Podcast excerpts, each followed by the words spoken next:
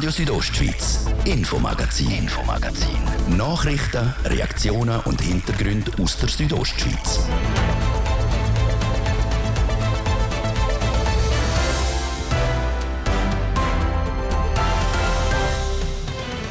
Rund 80 Millionen Stunden werden jedes Jahr für die Betreuung und Pflege von Angehörigen geleistet. Und da ist jetzt nur von deren Arbeit rede, die gratis durch Familien und Freunde gemacht wird. Genau die soll aber nicht mehr lang komplett gratis sein. Der Kanton Graubünden möchte pflegenden Angehörigen finanzielle Unterstützung geben. Wie das funktioniert, wir schauen es uns genauer an. Und ebenfalls um Geld geht es bei dem bezahlbaren Wohnraum für Einheimische im Engadin. Günstige Wohnungen sind dort ein extrem extrem rar und darum schon seit Jahren ein Thema. Die Gemeinde Pontresina schlägt für die Lösung dieser Problematik jetzt einen ungewöhnlichen Weg ein. Wie eine Stiftung das Erstwohnungsproblem soll lösen soll, wir haben nachgefragt. Das und mehr erfahren wir heute im Infomagazin auf Radio Südostschweiz. Schön, dass ihr mit uns. Am Mikrofon ist Adrian Kretli. Ein Haufen Menschen werden daheim von ihren Angehörigen oder von der Familie gepflegt und betreut. So ist es für sie möglich, zum weiterhin in den eigenen vier Wänden zu wohnen und nicht in ein Heim gehen zu müssen. Nur für eben die Angehörigen, die quasi als persönliche Pflegerinnen oder Pfleger in Bresche springen, kann es eine grosse Belastung sein. Auch darum will der Kanton diese Leute schon bald für ihre Arbeit entlöhnen. Andreas Sabadi berichtet. Viele Leute, die auf Pflege angewiesen sind, sind froh, wenn es daheim in vertrauter Umgebung gepflegt werden könnte. Oft übernehmen das Verwandte oder nahe Bekannte. Was seit Generationen selbstverständlich war, soll aber in Zukunft entlöhnt werden, wie die Bündner Regierung diese Woche bekannt gegeben hat. Für den Geschäftsleiter von Prosenectute, der Claudio Sen, ein positives Signal. Wir sind sehr erfreut über den Entscheid, über die Mitteilung von der Regierung. Wir von der Prosenectute unterstützen alles, wo pflegende Angehörige unterstützt, entlastet und selbstverständlich auch einen finanziellen Beitrag. Ab 2025 wäre das Ziel, dass für die pflegenden Angehörigen all Jahr jeweils 2,4 Millionen Franken zur Verfügung steht. Beispielsweise die Kantone Wallis, Watt und Glarus entlöhnen bereits schon Angehörige mit 500 Franken im Monat.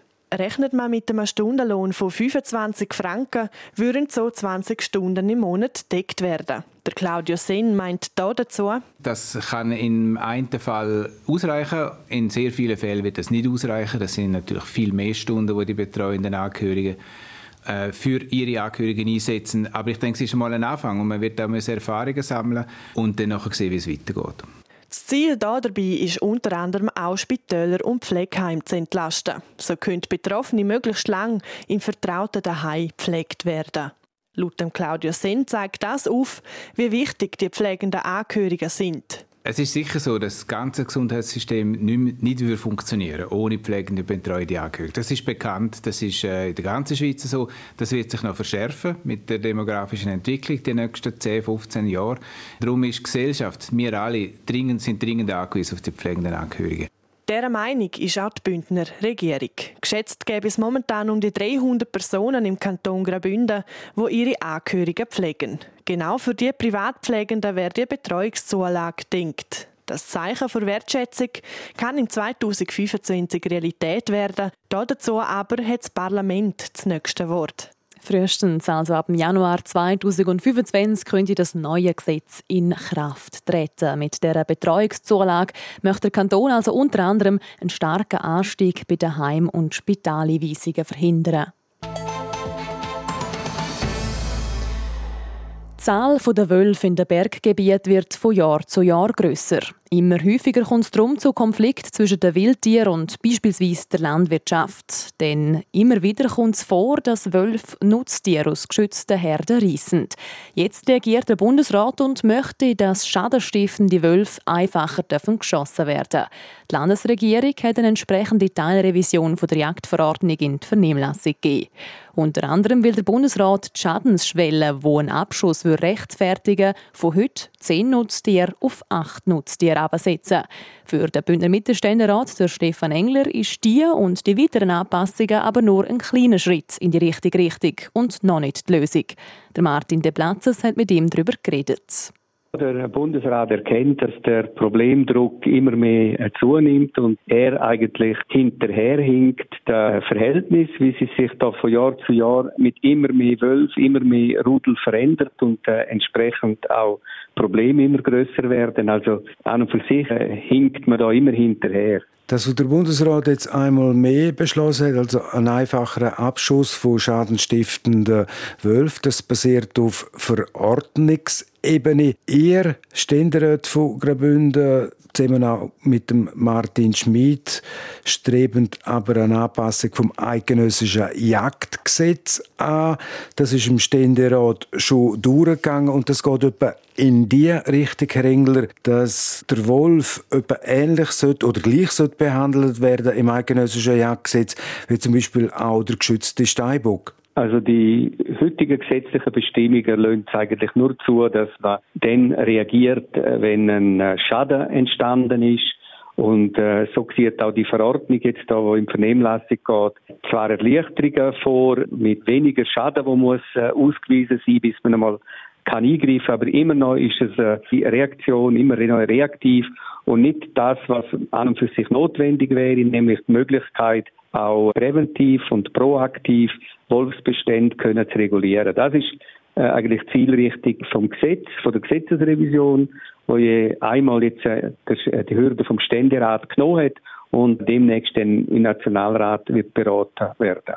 Kann das so verstanden werden, dass wenn es eine gewisse Anzahl Wölfe hat in einer Region, nehmen wir an, das sind 70 und äh, in Anführungszeichen Verträgen würde es nur 50, dann könnte die Differenz von 50 eben zu den 70 oder den effektiv umwährend geschossen werden. Als proaktives Wolfsmanagement äh, setzt voraus, dass man eben nicht muss abwarten, bis große Schäden entstanden sind, sondern dass man die Entwicklung vom Bestand kann kontrollieren. Oder man geht heute davon aus, dass man in der Schweiz 180 Wölfe haben, verteilt auf 20 Rudel und jedes Jahr nimmt das um ein, um ein Drittel zu. Und jetzt kann man sich leicht ausrechnen, wenn man das nicht in den Griff kriegt, die Bestandesentwicklung, dann werden Konflikte so groß, dass man das Problem auch nicht mehr können, kann meistern. Und darum die Forderung, dass man muss können vorher eingreifen, dass man muss immer in Anbetracht vom Lebensraum, von der Akzeptanz auch, wo äh, dafür vorhanden ist, kann Wölf schiessen. Wie gesagt, im Ständerat ist die Änderung durch. Wie Sie vorher auch gesagt haben, jetzt ist es am Nationalrat. Wenn Sie den Puls fühlen können und wenn im Nationalrat, wie sehen Sie die Chancen dort für die Anpassungen im eidgenössischen Jagdgesetz? Ja, seit der letzten Abstimmung hat sich schon einiges äh, verändert. Oder? Der Wolf ist nicht mehr nur das Thema in Graubünden, im Kanton Wallis und im Kanton Uri, sondern auch in verschiedenen Kantonen in der Westschweiz und auch in der Ostschweiz. Und mit dem, dass der Problemdruck zunimmt, dass auch Begegnungen mit Wölfen in Siedlungsnähe immer häufiger äh, sind, äh, glaube ich schon, dass die Zeichen für die Zeit jetzt dann erkannt sind. Das heißt, die Schmerzgrenze, was die Riss von Nutztieren anbelangt, die ist auch in den Agglomerationen angekommen, auch dort bei den Politikern. Genau, und äh, es ist ja nicht so, dass, man, dass es uns jetzt darum geht, da einfach äh, möglichst viel Wölfe äh, abzuschiessen. Wir wollen eigentlich etwas anderes erreichen, dass unsere Landwirtschaft, unsere Bäuerinnen und Bauern einen Alpsommer können verbringen, wo sie sich vor allem mit ihrer wirklichen Arbeit können beschäftigen und nicht ständig nur mit äh, Herdenschutz und Angst haben, dass in der Nacht wieder irgendwo ein Angriff passiert sagt der Bündner Ständerat der Stefan Engler zu den Anpassungen, die der Bundesrat in der Jagdverordnung machen will. Für ihn geht der Bundesrat mit dem Vorschlag zu wenig weit. Laut ihm würde es Sinn machen, dass man nicht nur reagieren kann, wenn etwas passiert ist, sondern auch präventiv Wolfsbestände dezimieren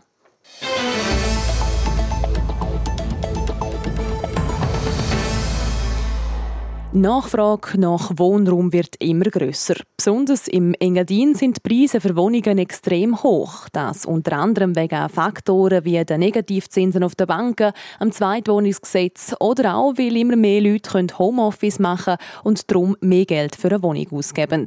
Das Resultat? Die Einheimischen finden kaum mehr bezahlbare Wohnungen.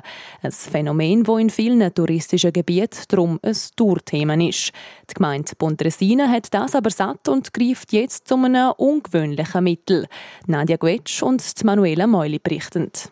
Die Gemeinde Pontresina will nämlich eine Stiftung gründen mit dem Ziel. Der Zweck dieser Stiftung ist, zur Verfügung stellen von preisgünstigem, sprich bezahlbarem Wohnraum für die einheimische Wohnbevölkerung. Das erklärt die Gemeindepräsidentin Nora Saraz-Gazin. Die Stiftung mit dem Namen Fundazione da Pontrascinia könnte zum Beispiel Bauland oder Wohnungen kaufen. Der Auslöser zu dieser Idee war unter anderem der hier. Wo eine Liegenschaft ist, wo hauptsächlich Mitarbeitende in Niederlohnjobs äh, gelebt hat oder immer noch lebt. Die Liegenschaft ist im Verkauf. Es ist ein Büterverfahren gestartet worden und wir haben gemerkt, uns als öffentliche Hand sind die Hände gebunden. Wir können faktisch dort nicht mitbieten, weil das einfach vom ganzen Ablauf mit Genehmigung über Gemeinsversammlung und und und zu langwierig ist. Darum sage ich das erste Ziel der Gemeinde, so punktuell können. Im Moment laufen die Arbeiten an dieser Stiftung. So liegen die Stiftungsurkunde und das Organisationsreglement inzwischen vor. Noch offen hingegen ist die Finanzierung. Das ist noch nicht abschließend geklärt. Die eine Sache ist, dass wir das gerne würden mit einem Anfangskapital dotieren. Dort diskutieren wir im Moment im Vorstand Zahl von einer halben Million, wo natürlich die Gemeinsversammlung uns muss genehmigen für das Projekt. Dann diskutieren wir verschiedene Möglichkeiten über eine Finanzierung über Einnahmen von der Gemeinde, zum Beispiel einen Prozentsatz von der Handänderungs- und von der Grundstückgewinnsteuer. Äh, man diskutiert aber auch andere Abgaben, die man neu müsste erarbeiten und einführen. Und natürlich ist aber auch die Hoffnung, dass die Stiftung auch mit äh, Drittmitteln dotiert wird von, von Legatgebern, von Menschen, die eine Liegenschaft haben, die sie gerne würden sichern für die einheimische Bevölkerung.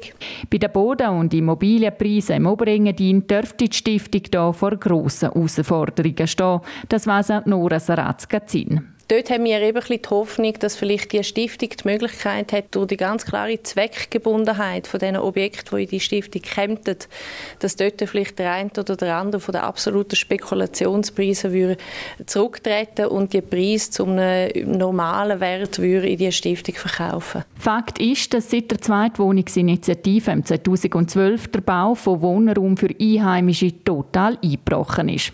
Für Pontresina heißt das konkret? Von 2300 Wohneinheiten sind gerade mal 16 Erstwohnungen, die entstanden sind seit dem Inkrafttreten vom neuen Zweitwohnungsgesetz. Denn auch wenn die Gründung von so einer gemeinseigenen Stiftung ein ungewöhnlicher Weg ist und es eigentlich nicht Sache der Gemeinde ist, günstigen Wohnraum zu schaffen, sagt Nora Sarazka-Zinn, wir sind aber der Meinung, dass wir da oben im Oberengadin und auch im Pontresina an einem Punkt angelangt sind, wo das für unser wirtschaftliches Funktionieren von unserer Gemeinde langsam eine Gefahr darstellt, die Wohnsituation.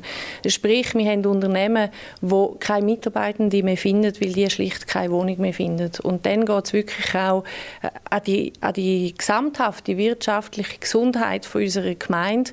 Und dort sind wir doch der Meinung, dass das auch unsere Aufgabe ist als Gemeindevorstand, dort vorzeitig äh, Möglichkeiten zu suchen und zu schaffen, um die wirtschaftliche Stabilität in unserer Gemeinde zu gewährleisten. Die Gründung der Fundation der Puntrascinia soll im nächsten Frühling der Gemeindeversammlung vorgelegt werden. Nadja Gwetsch und Manuela Meuli über die, die gemeinseigene Stiftung Fundation der Puntrascinia, wo am Mangel der bezahlbaren Erstwohnungen will entgegenwirken will.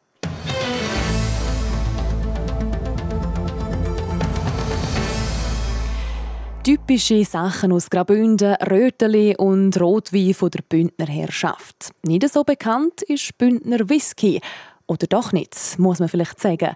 In Graubünden wird Whisky gemacht und das sogar rekordmäßig. Anna-Dina Schlegel berichtet. Whisky verbinden die meisten weder mit dem Kanton Graubünden noch mit der Schweiz. Ursprünglich kommt Whisky nämlich aus Schottland und Irland. Die Schweiz hat aber ausgezeichnete Voraussetzungen für die Whisky-Produktion, sagt der Reto Rauch. Er ist Mitinhaber der Whisky-Firma Swiss Alpine Spirit, wo ihren Standort in Tarasp hat. Vor allem was Lagerbedingungen angeht, hat die Schweiz viel zu bieten. Unser Whisky wird da tief unter dem Nationalpark gelagert, bei, bei, sehr guten Bedingungen, im feuchten Ort, mit sehr wenig Verlust, mit der konstanten Temperatur. Die letzten vier Jahre ist dort auch der Bernina Whisky gereift. Das ist der zweite Whisky, den die Firma auf den Markt gebracht hat und der am vergangenen Samstag getauft worden ist. Der Bernina Whisky ist aus einer Zusammenarbeit zwischen Graubünden und dem Wallis entstanden. Das ist laut dem Rhetor auch aber nicht das einzig Besondere an dem Whisky. Das ganz Spezielle ist natürlich der Rohstoff, den wir brauchen. Die sind aus dem Berggebiet. Also wir haben Gerste aus dem Berggebiet, wir haben Weizen aus dem Walmsteier und durch das natürlich so ein richtiger Bergwhisky. Richtiger Bergwhisky hat auch die Firma Orma. Ihre Whisky-Destillerie liegt nämlich auf 3303 Meter über Meer, gerade bei der Gorvatschberg-Station. Dort entsteht aus Getreide, Wasser und Hefe Whisky. Wieso genau an dem speziellen Standort? Das erklärt Rinaldo Willi, einer der Gründer von Orma Whisky. Nebst der schönen Aussicht und Natur hat die Höhe nämlich noch ein anderes Alleinstellungsmerkmal. Durch das haben wir auch einen kleinen inoffiziellen Weltrekord. Wir sind zurzeit die höchstgelegene Whisky- und Ginbrennerei der Welt. Und die Höhe hat natürlich einen Einfluss auf das Brennverhalten, durch das der Siedepunkt um 10 Grad tiefer ist, als was er im Tal unten ist. Wegen dem entstehen laut Rinaldo Willi schon beim Destillieren gewisse Aromen. Etwas, was andere Destillerien im Tal durch ein Vakuum erzeugen, passiert auf dieser Höhe also ganz von allein. Dass in der Schweiz und so auch in Graubünden aber überhaupt Whisky hergestellt wird, ist nicht selbstverständlich. Es ist ja so dass in der Schweiz das bis 1999 verboten war zum Destillieren von Grundnahrungsmitteln. Also wegen dem Ersten Weltkrieg hat es das neue Gesetz gegeben. Da ist das verboten und erst seit 1999 dürfen wir wieder. Obwohl es seit rund 20 Jahren also wieder erlaubt ist, Whisky herzustellen, haltet sich das Angebot noch in Grenzen. Laut Rinaldo Willi ist die Whisky-Industrie aber auch erst in den Kinderschuhen.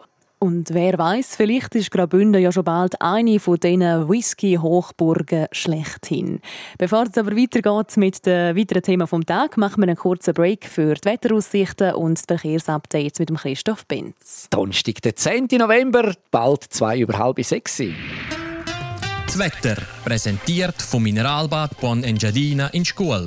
Erholung pur in der traumhaften Unterengadiner Bergwelt. Mineralbad-schkuhl.ch ja, es ist jetzt praktisch überall bei uns in der Südostschweiz recht freundlich, zum Teil sogar wolkenlos. Das heißt, es gibt eine kalte Nacht mit Tiefstwert im Churer Rheintal von rund 4 Grad. Im Oberengadin erreichen wir minus 9 Grad. Der Freitagmorgen der ist dann den ganzen Tag sonnig und vor allem in der Höhe auch mild. An der gibt es rund 15 Grad, das Zernetz 12 und auf der Lenzerheide 11 Grad. In den tiefen Lagen, also im Churer Rheintal oder im Sarganserland, gibt es maximal 14 Grad. Verkehr präsentiert von der Züst AG in Chur.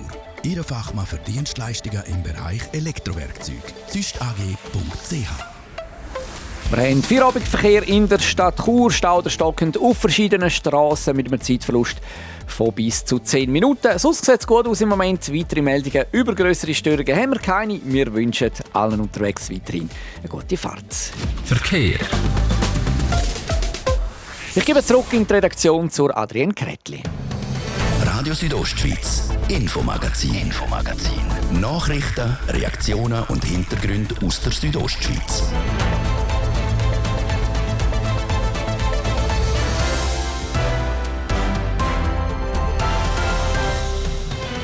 Ein junger Bündner, der Profi in einer Sportart ist, wo vor ihm kaum einer aus der Region grossen Erfolg hatte.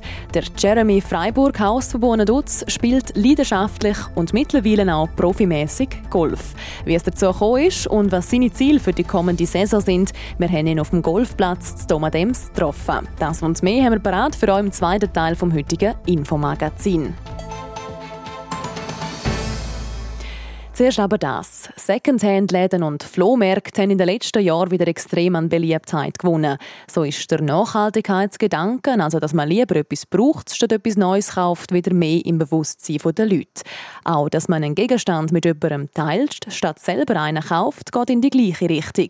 Schon seit längerem beliebt ist unter anderem das bei grösseren oder teureren Sachen, beispielsweise bei Wohnmobil oder auch bei Kameraausrüstungen. Auch da gibt es einen Haufen Möglichkeiten dass man sich die teuren Geräte nicht neu muss kaufen muss. Andrea Sabadi in ihrer Nachhaltigkeitsserie vom Thema Teilen statt Kaufen. Gute Kameras und das passende Zubehör finden ist nicht günstig. Und da Kameras nicht immer regelmäßig gebraucht werden, lohnt sich je nachdem auch Mieten. Das kann man beispielsweise bei Sharepool in Chur. Wie es der Name auch schon sagt, Share also teilen. Einer von diesen Geschäftsführer ist der Mark Fuhrer.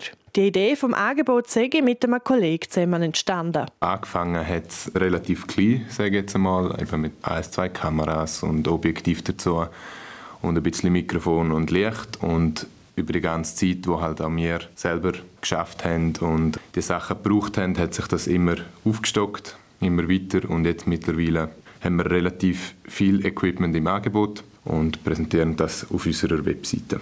Inzwischen kann man über die Webseite vom Stativ bis zur Drohne alles mieten.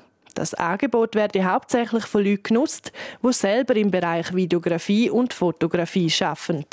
Auch Agenturen, die schnell einen Ersatz brauchen, können so unkompliziert ans Material kommen. Doch können auch Leute ohne Erfahrung einfach so Kameras mieten? Ja, also grundsätzlich können alle kommen, auch Leute, die vielleicht eben nicht so Erfahrung haben im Bereich Video oder Fotografie. Aber wir plädieren schon ein bisschen darauf, dass die Leute ein gewisses Vorwissen haben, halt einfach auch aus dem Schutz vor dem Equipment. Wir sind aber auch logischerweise offen, um das noch kurz zu zeigen, bevor wir es rausgeben und ein bisschen erklären etc. Ein klassisches Geschäft mit bestimmten Öffnungszeiten ist Sharepool aber nicht. Denn wenn man etwas mieten möchte, muss man das über die Webseite machen. In einer Kalenderübersicht sieht man auf der, wenn und welches Produkt verfügbar ist. Dann kann man das gewünschte Abholdatum angeben und so dann die Zahlung über die Webseite vornehmen.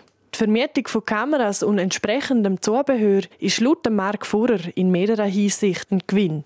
Dass man das Zeug halt teilt und so sich auch Kosten sparen kann, jetzt die Leute, die bei uns etwas mieten. Und natürlich auch für uns wieder ein Vorteil, dass wir Geld zurückkriegen, für das wir das Geld in das Equipment investieren. Das muss man halt auch sagen. Günstige Sache ist es nicht. Und durch das habe ich das Gefühl, gibt es Win-Win, vielleicht sogar über nochmal Win für unsere Planet-Situation, wo alle davon profitieren. So werden die Kameras regelmäßig genutzt und den Mieterinnen und Mietern erspart der tiefe Griff ins Portemonnaie. Andrea Sabadi in ihrer Serie über das Teilen statt Kaufen. Das ist nicht nur günstiger, sondern vor allem eben auch nachhaltiger. Es sind eher ungewohnte Geräusche, die man heute im ein oder anderen Büro gehört hat. Kinderstimmen. Es ist der Tag vom Jahr, wo ein Haufen von uns so einen kleinen Schatten hatten, der ihm den ganzen Tag verfolgt hat. Was früher als Vater-Tochter-Tag bekannt war, heisst heute Zukunftstag. Mädchen wie auch Buben haben heute in diverse Berufe hineinschauen. Wieso dass der Zukunftstag auch heute noch so wichtig ist und wie verschiedene Betriebe die Kinder beschäftigt haben, das jetzt im Beitrag von Andrea Sabadi. Heute ist der Tag, wo die Rollen auf den Kopf gestellt worden sind. Kinder ab der 5. bis 7. Klasse konnten heute in die Berufe hineinschauen. Dabei werden die Berufe von den Geschlechtern besucht, die eigentlich nicht hoch vertreten sind. Das heisst, Mädchen schauen in Jobs, die eher männerlastig sind und umgekehrt. Die Türen offen hat heute beispielsweise die Pädagogische Hochschule, kurz PHGRK. Dort haben heute vor allem die Buben die Perspektiven als Lehrperson kennenlernen wie die Leiterin Fachstelle MINT und Projektrektorat Liliana Lattner sagt. Wir haben das extra so gemacht, dass wir auch Lehrer gewinnen können, also männliche Studenten, weil wir wirklich ganz, ganz viele Lehrerinnen in den Schulhäusern haben und wichtig finden, dass man wirklich beide Geschlechter auch hat. Darum haben wir jetzt das Programm nur für Buben, andere Sachen machen wir speziell für Mädchen oder für beide Geschlechter. Die Aufgabe dieser 5- bis 6-Klässler ist heute zum Drittklässler unterrichten und denen etwas mit auf den Weg geben. Damit das Interesse wirklich auch geweckt ist und alle zuhören, findet der Unterricht mit Hilfe von einem Zaubertrick statt. Oder doch nicht? Es ist nicht ganz ein Zaubertrick, es ist eher eine mathematische Schlussfolgerung, indem man herausfinden muss, wie man das letzte Hölzchen in jedem Zug gewinnen kann. Ich hoffe, dass es gut drüber kommt, dass wir ihnen etwas weitergeben können, dass sie es auch verstehen. Doch ich habe auch ehrlich gesagt ein bisschen Angst, dass es mit dem Erklären schwierig wird, dass sie es auch verstehen. Sagt der elfjährige Maurin Bricker aus Zitzers. Er ist einer von diesen Kindern, der hochmotiviert in der PAGR am Zukunftstag war. Auch bei uns im Medienhaus haben wir 35 Kinder begrüßen. Martina Jud ist Städtmeisterin für Medien am heutigen Tag. Sie hat den Eindruck so mitgekriegt von den Kindern. Am Morgen waren alle noch ganz schüch. Wirklich, es war alles unruhig und du hast gemerkt, ja, sie sind gespannt. Jetzt bei der 9 Pause hat man schon gemerkt, sie tauen ein bisschen auf, es ist ein bisschen lauter als noch morgen um halb neun. Aber ich würde sagen, im Großen und Ganzen sind es ja, alle auch froh, dürfen sie da sein. Und das zeigen auch die Antworten der Kinder, die dürfen bei uns sein Sie haben den ganzen Tag mit den anderen Kindern bei uns verbracht. Sie sind durch die verschiedenen Redaktionen geführt worden und haben in jedem Bereich wie beispielsweise Radio und Fernsehen Einblick gekriegt. Was ihnen da dabei am meisten gefallen hat, erzählen sie gerade selber. Das Radio definitiv, weil ich halt schon vorher gewusst habe, dass ich Radiomoderatorin werden will. Ich bin sehr beeindruckt, wie die Leute hier arbeiten. Am meisten gefallen hat mir bis jetzt heute das am Nachmittag, wo ich mit dem HCD-Talk kann mitschauen Der Raum, wo halt Tagesschau und so gedreht wird, aber auch das Radio, habe ich sehr cool gefunden. Ich bin eigentlich bei Jessie hauptsächlich. Gewesen. Das ist die Wetterfee und es hat mir wirklich sehr gefallen. Also allgemein im Südostschweiz.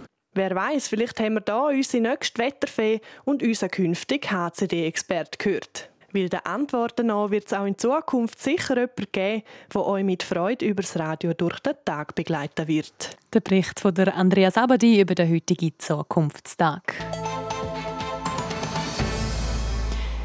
Gino Caviezel, Jasmin Flori oder Nino Niederreiter. So oft haben wir ihnen bei den Rennen oder Spiel schon dumm gedruckt. Was aber auffällt, die meisten Bündner Profis sind im Wintersport daheim. Sei es im Skialpin, im Langlauf oder auch im Eishockey. Das sind Sportler von der Region mit Golf sein Geld verdient. Das hat es bis jetzt noch nicht gegeben. Der Jeremy Freiburghaus macht aber genau das und zwar mit großem Erfolg. Der Livio Biondini berichtet. Er hat schon als Kind gewusst, dass er Golfprofi werden und sich mit den besten Spielern vor Welt messen wette.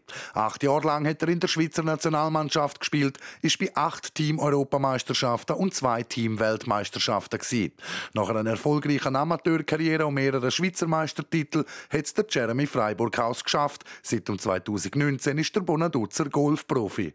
Ja, bei mir war es relativ einfach. Mein Vater war Golflehrer. Ich habe sehr früh angefangen und äh, darum auch eben schon in jungen Jahren bin ich gut und einer der Besten in der Schweiz und dann war auch für mich klar dass ich Profi-Golfer werden möchte. Sein Ziel war es immer, sich auf der ehemaligen European Tour, wo heute DP World Tour heisst, zu etablieren.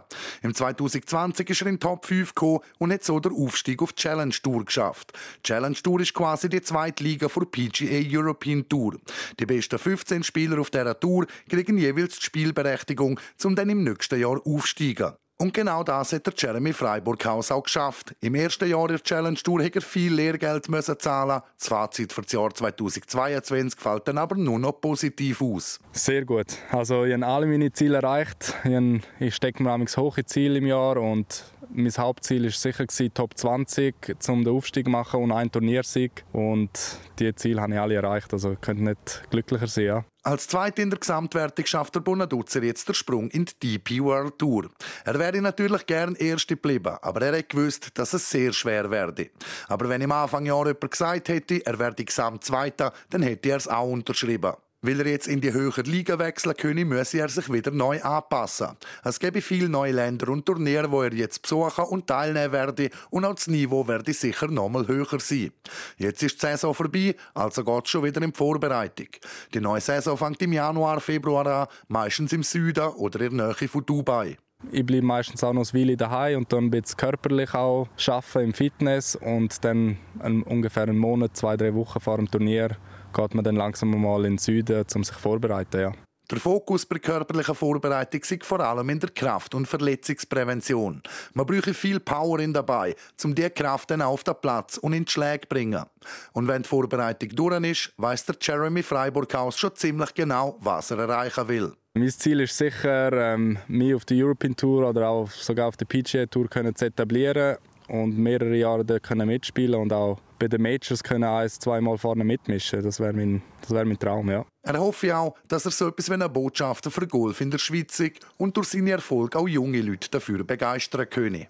Der Thies Fritschi und der Livio Biondini über den einzigen Golfprofi, den wir momentan in Graubünden haben, der Jeremy Freiburghaus. Und vom Golf kommen wir zu den weiteren Meldungen vom Tag aus dem Sport mit dem Livio Biondini. Sport. Die Schweizer Eishockey-Nazi ist ab heute im finnischen Turku im Einsatz. Die Schweiz nimmt damit das erste Mal an der Euro-Hockey-Tour teil. Die Tour ist eine Kombination aus verschiedenen Turnieren, wo Finnland, Schweden, Tschechien und bisher Russland teilnehmen. Weil die Russen wegen dem Ukraine-Krieg keine internationale Spiele absolvieren dürfen, ist neu die Schweiz an dieser Tour dabei. Und es ist vertraglich geregelt, dass Teams mit den bestmöglichen Mannschaften auflaufen müssen. Eine gute Chance für den Nazi-Coach Patrick Fischer also, sein Team unter Wettkampfbedingungen zu sehen. Das Turnier startet für die Schweiz heute mit dem Spiel gegen Gastgeber Finnland. Am Samstag geht es gegen Schweden und am Sonntag dann gegen Tschechien. Schon weiter im Turnier sind Spieler der Schweizer Unihockey-Nazi. Da geht es heute um viel. Das Viertelfinal gegen Lettland steht an. Die Schweiz geht als Favorit in das Spiel, unterschätzt werden dürfen die Letten aber gleich nicht. Sollten die Schweizer das Spiel gewinnen, wartet am Samstag der Sieger aus der Begegnung Tschechien gegen Slowakei. Gegen Tschechien haben die Schweizer in der Vorrunde unentschieden gespielt, die Slowaken haben es klar geschlagen. Das Spiel vor dem 6 in Zürich an. Sport. Das war das Infomagazin hier bei uns auf RSO. Das Wichtigste aus der Region. Auch die ganze Sendung zum nochmal nachlesen gibt es jederzeit online unter südostschweiz.ch radio als Podcast zum Abonnieren oder jeweils vom Montag bis Freitag live immer am Abend ab der Viertel ab 5 Ich wünsche weiterhin einen schönen Abend und danke fürs Zuhören. Am Mikrofon war Adrian Kretli. Radio Südostschweiz, Infomagazin, Infomagazin. Nachrichten, Reaktionen und Hintergründe aus der Südostschweiz.